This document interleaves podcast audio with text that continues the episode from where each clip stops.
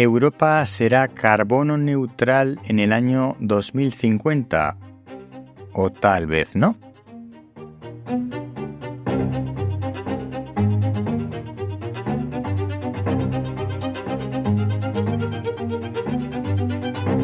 Hola, soy Ignacio de Miguel y esto es El décimo hombre, el podcast sobre reflexiones de ciencia y naturaleza, porque cuando nueve personas están de acuerdo en algo, una décima debe llevar la tesis contraria.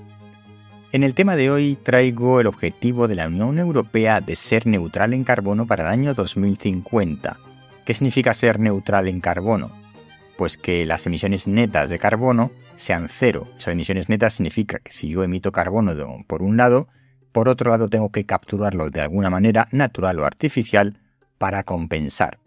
La realidad es que para lograr esto, además de compensar las emisiones que podamos realizar, es necesario emitir mucho menos de lo que se emite ahora, porque si no es prácticamente imposible compensar todo lo que se emite. Hay que tener en cuenta una cuestión, nos estamos centrando solamente en el CO2 como si fuera el gas maligno por excelencia, cuando en realidad no lo es. Y mm, tampoco es un gran contaminante de la Tierra, del medio ambiente, salvo que consideremos eh, el calentamiento global como un elemento contaminante de nuestro planeta. ¿Qué quiero decir con esto? Que si no queremos calentamiento global, obviamente tenemos que frenar las emisiones de CO2, hasta aquí estamos de acuerdo, pero que en realidad lo que tenemos que hacer es frenar un montón de emisión de contaminantes. ¿Qué ocurre? Que cuando dejamos de emitir CO2, pues a la vez estamos dejando de emitir em, esos otros contaminantes ambientales que nos perjudican a nosotros de forma directa más que el propio CO2. Es decir, el CO2 no nos perjudica a nosotros, no perjudica de forma directa a la naturaleza, pero sí perjudica en el sentido de que hay, eh, genera el calentamiento global que mm, todos sabemos em, las consecuencias que puede tener.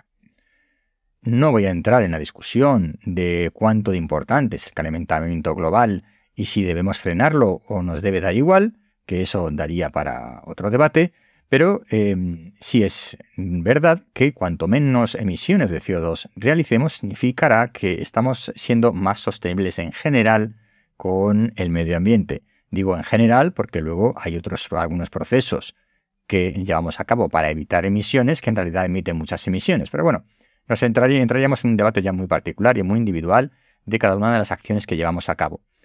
El resumen es que si emitimos menos CO2, emitiremos menos contaminantes y eso es bueno para nuestra salud. Y en cualquier caso, Europa, la Unión Europea, se ha propuesto para el año 2050 ser neutral en carbono. Así que, ¿cómo va a lograr esto? Bueno, pues en primer lugar ya hay una especie de meta Em, previa o preliminar, que es que para 2030, que esto está a la vuelta de la esquina, habrá 100 ciudades o se pretende que 100 ciudades europeas sean ya neutrales en carbono, que sean como el paradigma para que luego todas las demás ciudades europeas les sigan. La realidad es que para el 2030 conseguir que estas 100 ciudades sean neutrales en carbono es, en mi opinión, muy complicado, ¿por qué no creíais que se han elegido cualquier ciudad de cualquier país? Se han elegido las ciudades más grandes de cada país. Por ejemplo, voy a, leer las eh, ciudades que se han seleccionado de España.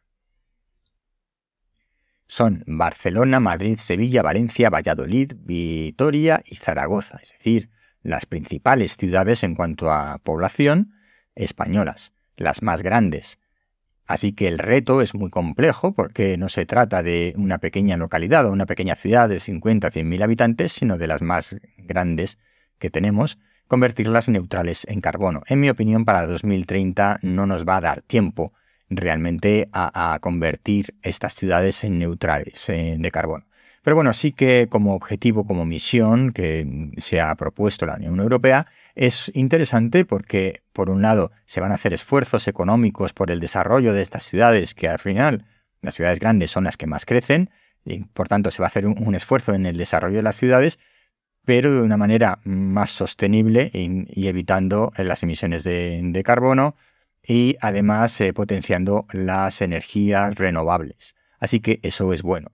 Y aunque para el 2030 no logremos que estas 100 ciudades sean neutrales en carbono, sí que habrán marcado la senda de lo que se debe hacer para conseguirlo en 2050. Hay por ahí una corriente que dice que Europa se está pegando un tiro en el pie porque somos los pioneros en forzarnos a ser sostenibles.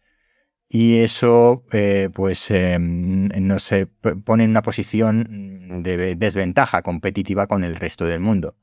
Pero bueno, alguien tiene que empezar a cuidar el planeta, ¿por qué no vamos a ser nosotros? Intentaremos que todos los demás países del mundo sigan nuestra senda. Y como digo, aunque hablemos siempre de emisiones de CO2, el CO2 calienta la Tierra y eso puede traer una serie de consecuencias que no nos gustan, que son negativas, pero centrémonos en que cuanto menos CO2 emitamos, además emitimos otros muchos menos contaminantes de otro tipo que nos afectan directamente a la salud. Así que, em, y para reforzar esto, además, eh, comentar que em, se ha realizado un estudio en el peso de los eh, recién nacidos eh, de toda Europa en función de la cercanía de las madres a parques y zonas verdes. Y los resultados son que el peso de los recién nacidos es mayor cuanto más cerca están las madres de zonas mm, de naturaleza. Lo que quiere decir que la naturaleza, no solo ya por temas ambientales, em, también por estar ahí, por poder disfrutarla, producen beneficios en la salud. Y esto también no, no, es una suposición, sino que hace muy poco, y no sé si llegué a comentarlo en algún otro episodio del décimo hombre, Em, se ha demostrado que un paseo eh, en la naturaleza durante una hora de tiempo diaria mejora los niveles de cortisol en la sangre y eh, produce un beneficio em, casi inmediato en nuestro organismo. Así que la naturaleza es buena, tenerla al lado, cuidarla es buena y cuantas menos emisiones realicemos de contaminantes será mejor para nuestra salud tanto de forma directa como indirecta. Y esa es la cuestión importante que transmito en el día de hoy en este episodio del décimo hombre. Recuerda suscribirte si no lo has hecho todavía, si estás en YouTube dale a la campanita y también recuerda que el décimo hombre forma parte de la red de podcast Podcastidae. Hasta pronto.